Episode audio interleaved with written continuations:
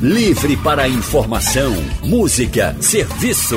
Rádio Livre para você. O consultório do Rádio Livre.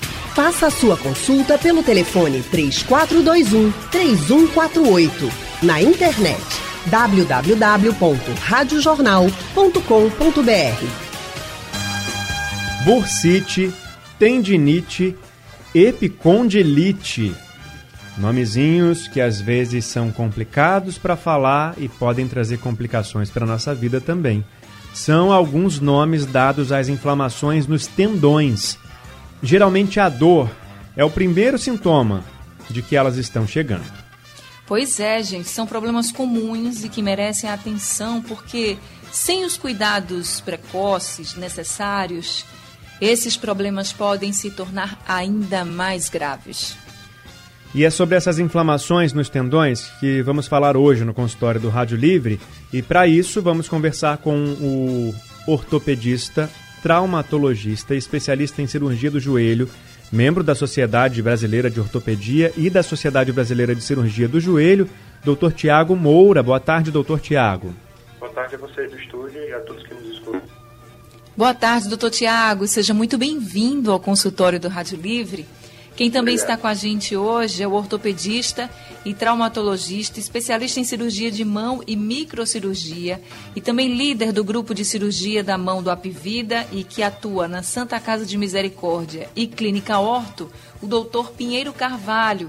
Doutor Pinheiro, muito boa tarde para o senhor. Também seja muito bem-vindo ao consultório do Rádio Livre. Olá, Anne. Olá, Leandro. Boa tarde. Boa tarde, ouvinte. Boa tarde também, doutor Pinheiro. E você que está ouvindo a gente, Está sentindo aí algum desconforto, alguma dor, está achando que é tendinite, já teve tendinite, quer compartilhar com a gente aqui como é que foi, quer tirar dúvida, manda a dúvida então pelo painel interativo no site da Rádio Jornal, ou se você preferir, pode ligar para cá para conversar ao vivo com o Dr. Tiago ou com o Dr. Pinheiro. Vou começar perguntando para o Dr. Tiago, além da dor, quais são os outros sinais, os outros sintomas da inflamação nos tendões? O primeiro sinal que eu passo normalmente reclama é o de dor. Mas outra coisa que ele pode ver é o edema naquela região em que está dolorida. Às vezes acontece de ficar vermelho, normalmente quando está relacionado a algum trauma, alguma pancada. E em casos mais graves ocorre uma lesão grande mesmo que o paciente vê a perda do tendão, ele não consegue palpar o tendão. Esse é um caso mais grave. Mas o começo começa com dor mesmo e é, edema no local do, da inflamação. Edema é um inchaço do local, né, doutor Tiago? Isso. E esse inchaço, ele, ele pode ser percebido de que forma? É lo, muito local ou, ou, incha uma área maior? Vai, o local em que ele está inflamado, normalmente ele nota um aumento da, do, dessa região, seja no punho, seja no, no joelho, ele nota principalmente onde o tendão está inflamado, um aumento daquela região, que é o edema, é que ele vai sentir quando ele palpa. Mesmo quando às vezes a lesão, o edema é pequeno, o paciente sente. Ele, pequenos edemas ele consegue sentir, porque ele conhece o corpo dele. E essa dor é uma dor constante ou é uma dor quando a pessoa toca no local que está inchado? Quando ele toca, ele provoca a piora da dor. Uhum. A depender do, da gravidade da lesão, do, do tendão, essa dor pode acometer só quando ele toca, só quando ele faz um esforço, há em casos mais graves de forma contínua, o dia inteiro. Hum. E é uma dor local ou quando ele toca, por exemplo, a dor vai para irradiar para outros lugares do corpo? A irradiação é pequena, é, é próxima da região da inflamação do tendão. Quando você tem uma irradiação muito prolongada, às vezes o paciente tem outras lesões associadas, não só daquele tendão, mas, por exemplo, no caso de lesão de ombro, em que a dor passa do cotovelo vai em direção à mão. A gente tem que avaliar outras causas, como hernia de disco cervical, por exemplo. Anne?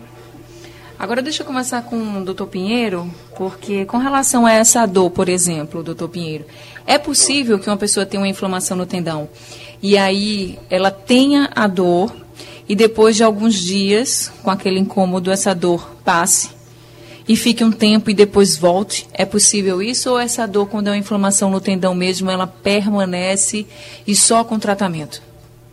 Entendi, Anne. É, vê, vê só, o o, a dor, o edema, a inflamação que acomete os tendões, ela tem a tendência de melhorar quando aquele estímulo de, de agressivo que causa aquela dor, causa aquela lesão, ele cessa.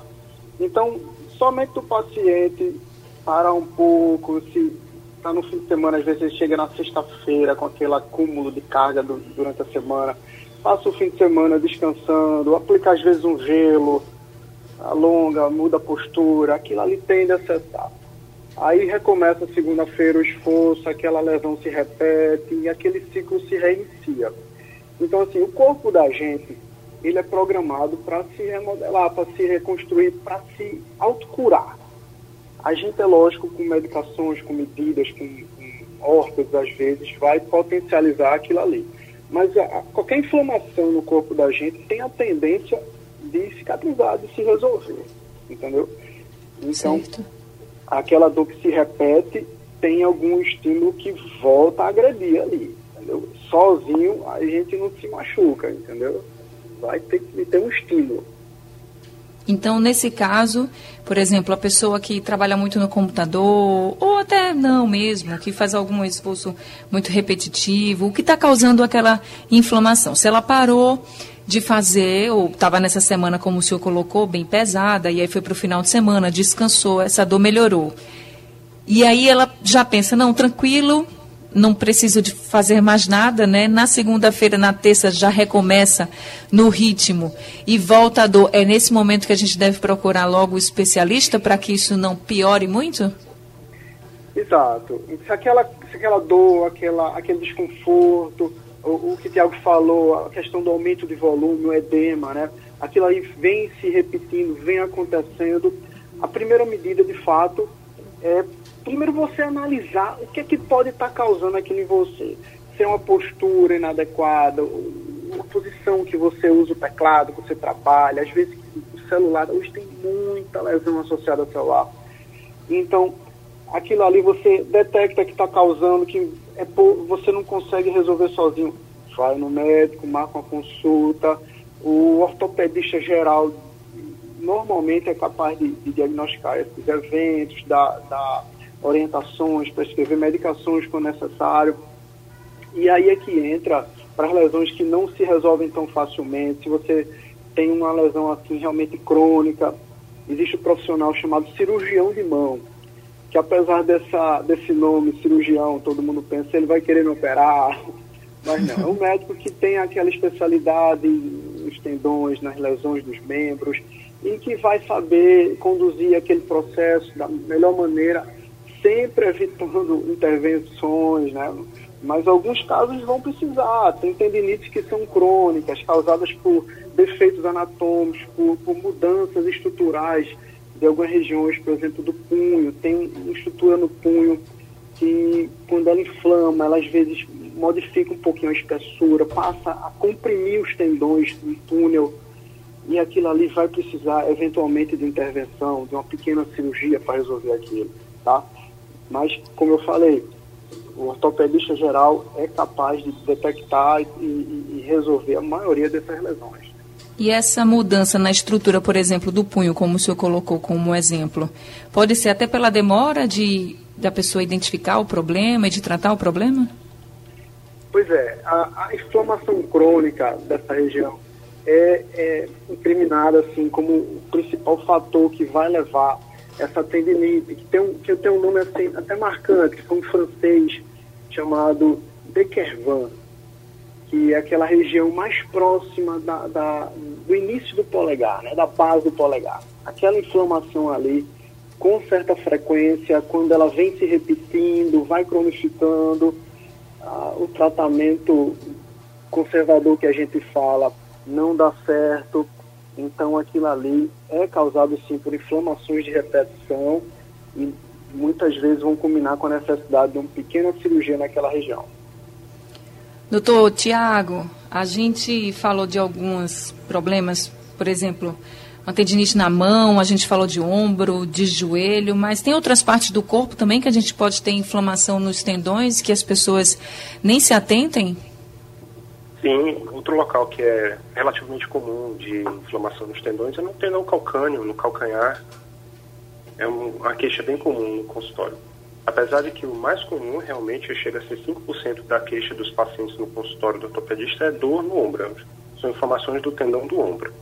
E do punho também, ultimamente é bem comum, muito relacionado a, ao esforço do paciente no dia a dia. O senhor falou desse problema no calcanhar e a Maria Graças está aqui no Facebook dizendo que sofreu demais com esse problema no calcanhar, essa inflamação, e ela disse que andava pulando porque não conseguia pisar no chão. É, uma das coisas que é bem comum no calcanhar, na parte inferior do pé, seria uma inflamação de um tecido que a gente chama de fáscia plantar, que é uma faceite, e que a população de forma geral chama de é, inflamação de esporão essa é uma dor que confunde muito com a tendinite do tendão calcâneo. Mas a gente tem que saber diferenciar numa consulta, na avaliação, que o tratamento vai depender da localização e da intensidade dessa lesão. Tá certo. Leandro? A inflamação dos tendões é assunto do nosso consultório do Rádio Livre hoje e a gente está conversando com os ortopedistas Dr. Tiago Moura e o Dr. Pinheiro Carvalho. Dr. Tiago falou que é muito comum a tendinite nos punhos, no ombro. E aí eu pergunto para o Dr. Pinheiro, tem forma de prevenção? A pessoa que trabalha muito tempo no computador, digitando ou usando mouse, ou a pessoa que trabalha muito tempo fazendo algum esforço repetitivo, pode fazer sim, sim. o que para evitar a inflamação dos tendões, Dr. Pinheiro?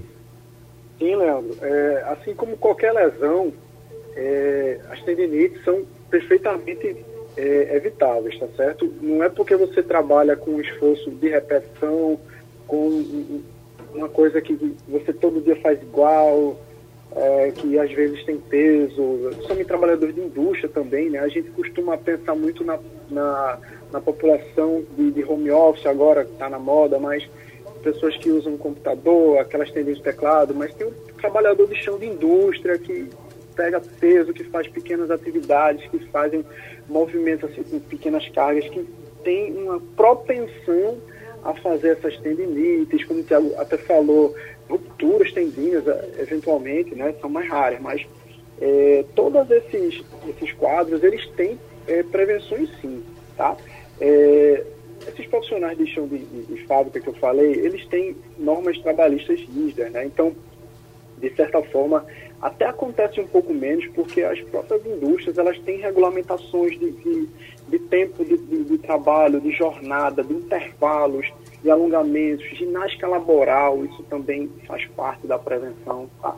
Mas para esse pessoal que está trabalhando em casa, que está usando muito computador, que está é, uma jornada longa, termina ficando muito ao seu, ao seu prazer, aquela... É, a sua, a sua jornada, né? Você fica muito aquém de normas. Então, primeira coisa, condicionamento, tá? Uma pessoa que tem uma rotina de fazer minimamente exercícios, que tem, a gente chama de tônus muscular, tem a musculatura ali dos braços, não precisa ser marombeiro da academia, simplesmente ter uma, musculatura minimamente preparada, condicionada, né? A gente sabe que a obesidade, é, é, é em liga do condicionamento, aquela, aquele excesso de tecido gorduroso, ele é prejudicial até para isso, né? Ele tem uma tendência a te fazer mais frágil para ter essas lesões, mais, é, mais afinidade, né? Para você ter isso. É, outra coisa, é muito importante, as jornadas, né? Eu falei que, que o pessoal da empresa tem as jornadas definidas porque tem normas trabalhistas rígidas. Mas quem está em casa, evitar um número redondo ali, duas horas. Você trabalhou duas horas, para um pouquinho, nem que seja para tomar um café e fazer um alongamento. Alongamento do, do, do, das mãos, dos punhos, é muito simples. Eu costumo mostrar isso em, todo, em toda consulta, o pessoal que está que, que tá com esse tipo de dor. Diz, olha, você tem que evitar que aconteça isso. Então, parar a cada duas horas é importante, dar uma puxada ali nos dedos para trás, mantendo o cotovelo reto, depois inverte, faz para baixo isso daí já vai te dar um, um condicionamento mínimo ali para aquela jornada que você está tendo. Esse tá? movimento que o senhor falou é aquele, você estica o braço, né, na à frente, aí bota a palma da mão para cima e puxa os dedos para trás, é isso? Exatamente. Muito uhum. simples esse, esse alongamento assim, você mantendo os dedos puxados para trás por 5 segundos, não precisa ser com força, você vai até onde tem a resistência, tá? Uhum 5 segundos para cima, 5 segundos para baixo. Depois eu, eu, geralmente peço que rode o punho em movimentos circulares por 10 vezes. Isso daí não se gasta 30 segundos, você está minimamente preparado para uma jornada, tá? Agora, é, além do alongamento, você também tem que conjugar isso com uma postura, uma postura adequada do trabalho, ergonômica, né? Ah, um, um, primeiro de tudo, o monitor tem que estar na altura que seu, sua linha divisada bata de frente, né? Você não precisa estar mantendo o pescoço nem para cima nem para baixo para visualizar o, o monitor.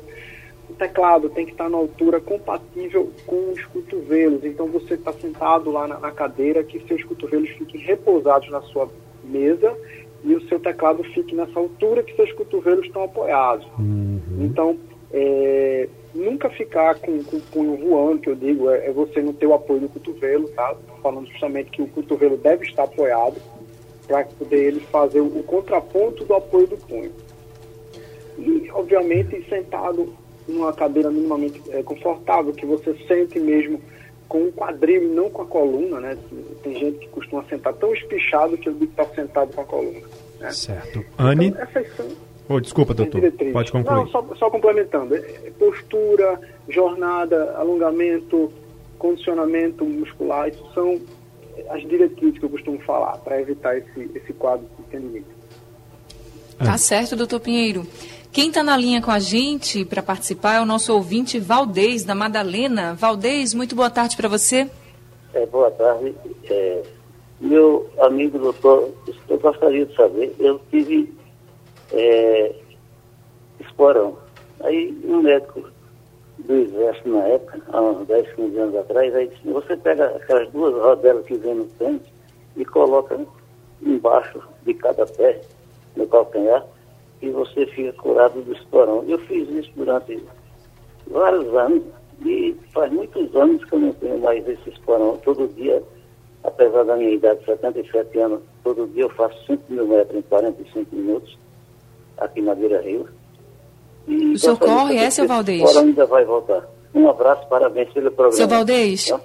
seu Valdez, está me ouvindo? Muito obrigado. Seu Valdez? Seu Valdez. Seu Valdez, você está me ouvindo? Eu acho que ele. Ah, tá? tá. Eu, eu, não entendi. O senhor colocou rodela de quê? No esporão. Sim, mas era rodela de quê? Eu tinha esporão faz uns 15 anos. Seu, seu Valdez, seu faz Valdez. um favor. Abaixa um pouquinho o volume do seu rádio para a gente poder te ouvir melhor.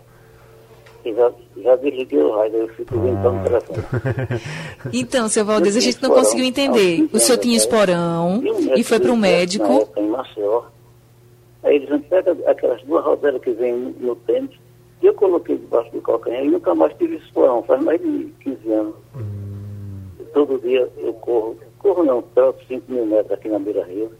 Certo. Em 45 minutos, tenho 77 anos. Não sei tá se certo. também isso ajudou. Eu não bebo há, há muitos anos e não fumo há 35. Não sei se tá isso me ajudou, né? Tá certo, tá? seu Valtejo. Deixa eu passar então para o doutor Tiago. Doutor Tiago, o senhor conseguiu entender direitinho? É, eu acredito que ele deve estar fazendo algum tipo de alongamento com o tendão através de alguma estrutura que ele está colocando na parte inferior do pé. E corrigindo, não seria o tendão, seria na face plantar. É aquela questão da facite que eu falei. Sim. É uma queixa bem comum no consultório do ortopedista, e que o pessoal chama de esporão. Não é uma tendinite, mas é uma queixa relacionada a um tecido de conexão, um tecido que junta as articulações da gente, né? É uma queixa bastante comum, mas eu acredito que o que ele está fazendo é algum tipo de exercício com alongamento dessa região, que faz parte do tratamento, sim. Certo. Ele falou também, doutor, que já não bebe, por exemplo, há muito tempo. Isso influencia? Nesse tipo de lesão não é uma coisa tão comum. Há pacientes que são alcoólatras ou que têm uma ingesta muito, muito grande de álcool podem ter algumas lesões, mas não é, não é a rotina. O que está mais relacionado à lesão de tendão seriam doenças reumatológicas, diabetes, é, mas álcool por si só não diria que é uma causa importante de tendinite. Né? E nem prejudica tratamento, por exemplo? Quando você faz uso de medicação durante o tratamento, O álcool é uma coisa que prejudica sim. Sim. Não vai prejudicar, aliás, nesse caso do medicamento prejudica, mas se não for, também não, não vai trazer nenhum prejuízo, é isso? É, se for um consumo moderado, não vai trazer prejuízo, não. Tá certo, doutor Tiago. Leandro? Olha, tem já outro ouvinte na linha para gente, para conversar com a gente, é o Everson de Casa Amarela. Boa tarde, Everson. Boa tarde. Eu queria fazer pergunta aí ao doutor. Eu estou com tendão de Aquiles. Faz na faixa de uns 10 anos que ele tá, eu acho que está atrofiado. Se tem algum tratamento para ele? Doutor Pinheiro. Eu poderia repetir a pergunta? Ele, Everson está com a gente ainda? Alô? Pode repetir a pergunta, Everson? É porque o tendão de Aquiles jogando bola. Uhum. Aí rompeu. Eu já fui fazer o tratamento, não consegui a operação. Faz um negócio de uns 10 anos, acho que está atrofiado. Se tem algum tratamento para ele. Ah, entendi. Então, seguinte, o tendão de Aquiles, quando ele rompe, existem lesões que são é, tratadas conservadoramente ou com cirurgia. De modo geral, pacientes mais jovens que sofrem trauma é, no esporte, eles têm grandes chances de recuperação simplesmente com imobilização que mantém o pé um pouco é, alongado e, e é com gesso, na verdade, né? E aquele tratamento, muitas vezes, é o suficiente para a recuperação completa. Agora, você fala de atrofia, é muito provável que você tenha um encurtamento do tendão, entendeu? Dependendo do, do tratamento que você fez, o tempo que passou imobilizado, aquilo ali pode ter dado um certo encurtamento e normalmente com fisioterapia isso se resolve. Agora, 10 anos é um prazo tão longo para você pensar que não tem jeito. Com certeza tem, mas aí eu realmente uma avaliação médica apropriada. Existem hoje uma área da ortopedia que são os especialistas em pé e tornozelo, que são médicos apropriados para lhe avaliar e dizer o melhor tratamento para que você recupere a sua função. Anne? Leandro, pelo nosso Facebook chegou a pergunta do Miguel Shoa. Ele faz a pergunta para o doutor Pinheiro, inclusive. Ele perguntou ao doutor Pinheiro se como tratar o que se chama de cotovelo de tenista. Ele fala que é o epicondilite. Epicondilite. Como é que trata isso, doutor? Certo. O cotovelo de tenista é uma condição relativamente frequente, né? é, um, é, é de certa forma associada ao, ao, tenista por conta do esforço que ele faz, principalmente no, no golpe que, que chama backhand, que é aquele ele, ele bate a, a bola com, no lado contralateral do corpo.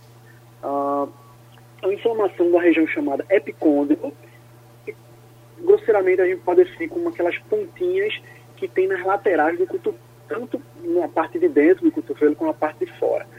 Quando a inflamação é na parte de dentro, chama epicondilite medial, está até mais relacionada com o esporte golfe, um pouquíssimo comum aqui, mas a, a tendinite do lado de fora, o lado lateral, chama epicondilite lateral.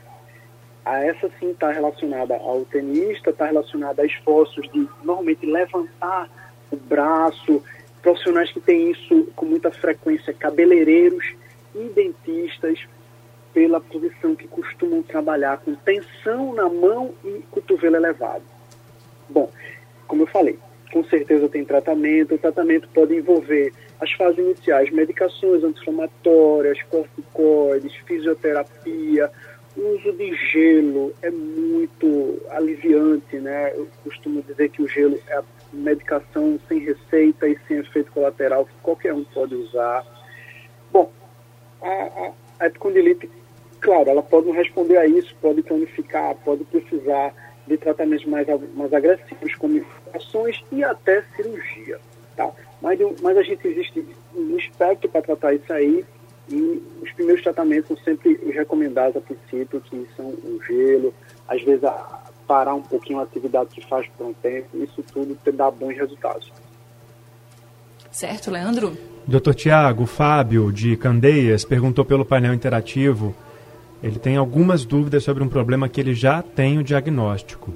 Ele fala o seguinte: trabalhei como escrivão por mais de dois anos, até 2013, e só sentia dores nos tendões do antebraço. Há um ano, uma dor insuportável me incomoda no ombro direito.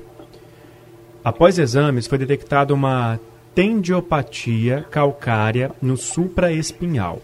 Faço fisioterapia e acupuntura há 10 meses e não melhora Será que só a cirurgia resolve? É reversível? O médico dele não afastou ele do trabalho porque disse que até dona de casa tem isso por conta dos afazeres domésticos. Será mesmo? Ele tem 40 anos e ele não trabalha mais na função de escrivão. Então tem várias dúvidas aí, doutor Tiago. Primeiro, ele disse que já faz fisioterapia e acupuntura. Quer saber se isso pode resolver, se vai poder ser reversível ou só a cirurgia resolve? Bom, vamos lá. É, sobre a, a tendinite calcária, não acredito, acredito que tenha sido uma coisa diferente do que ele teve antes. E com relação a isso, o tratamento inicial seria realmente a fisioterapia.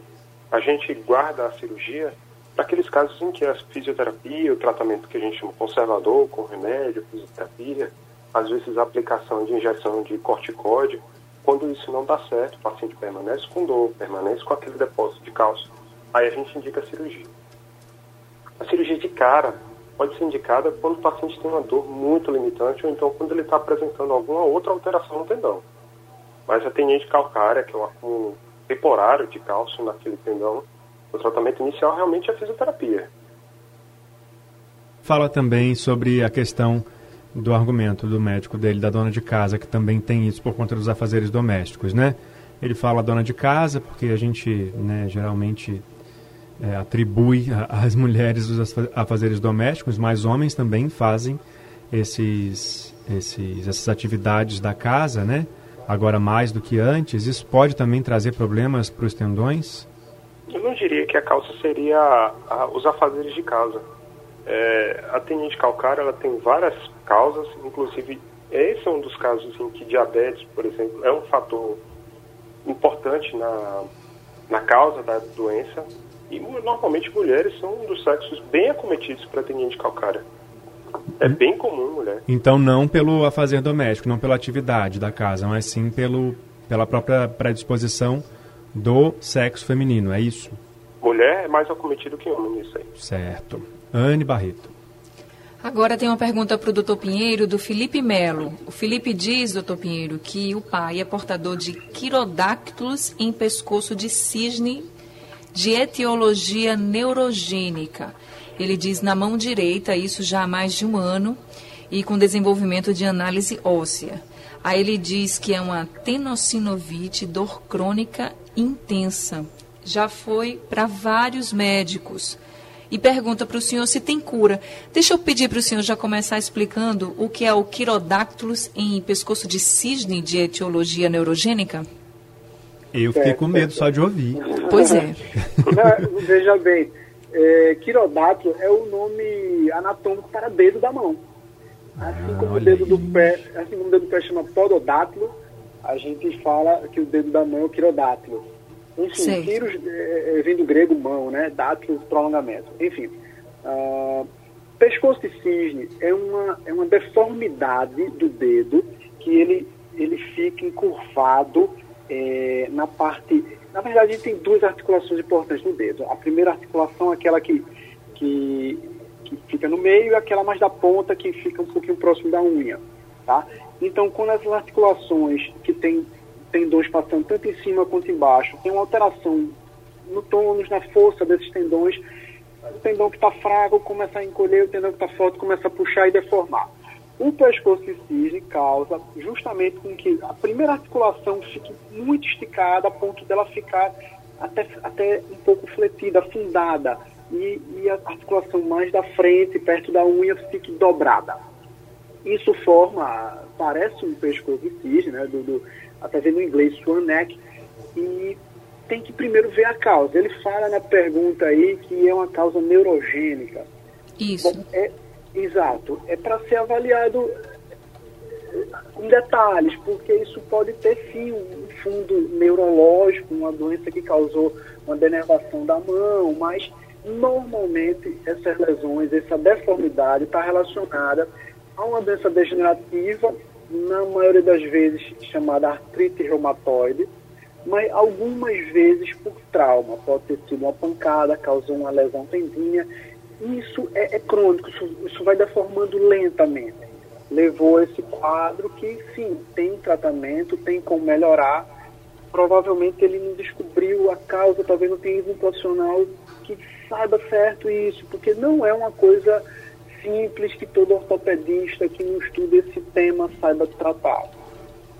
Então ele precisa ir para um especialista em mãos e saber se realmente aquele profissional ele está por dentro desse problema, né, doutor Pinheiro?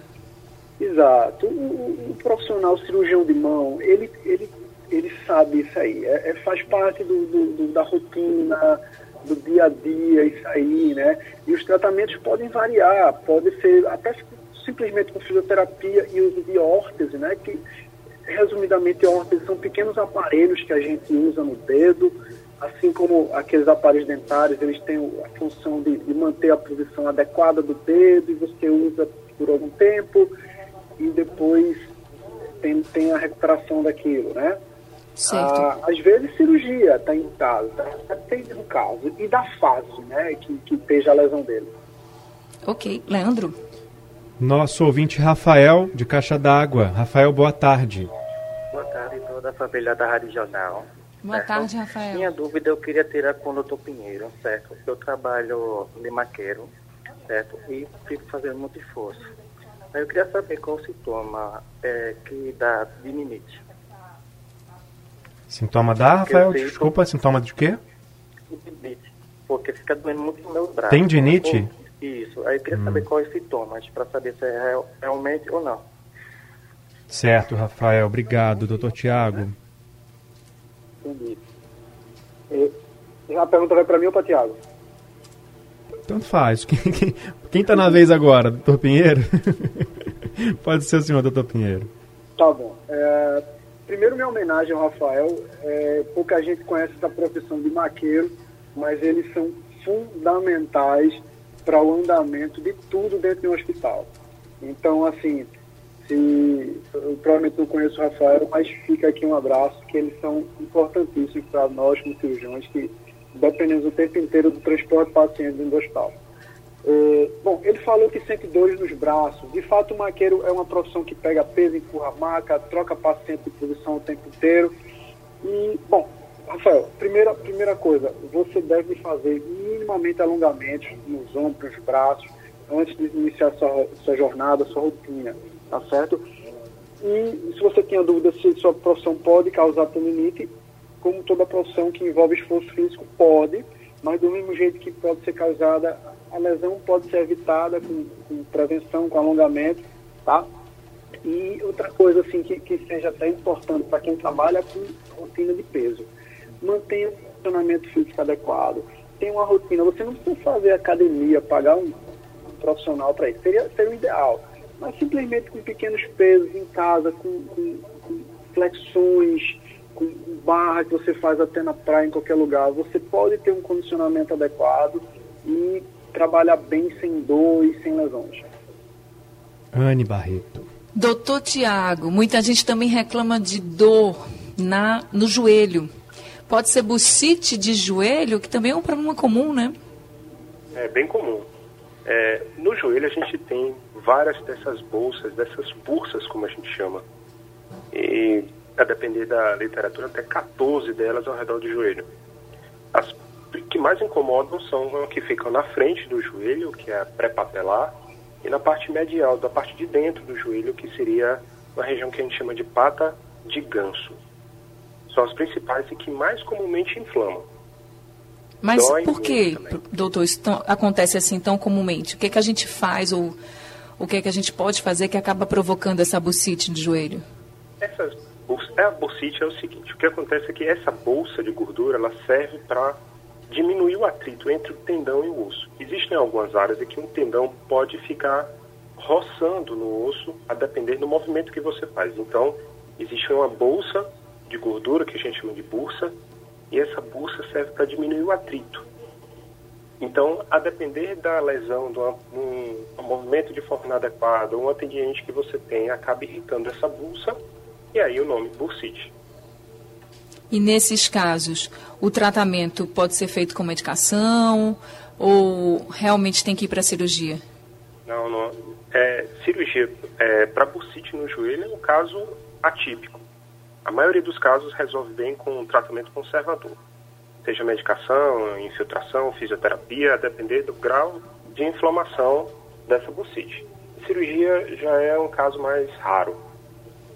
E se a pessoa, por exemplo, doutor Tiago, permanecer com a dor, não for para o médico, isso pode piorar e pode levar pode. a outro problema sério?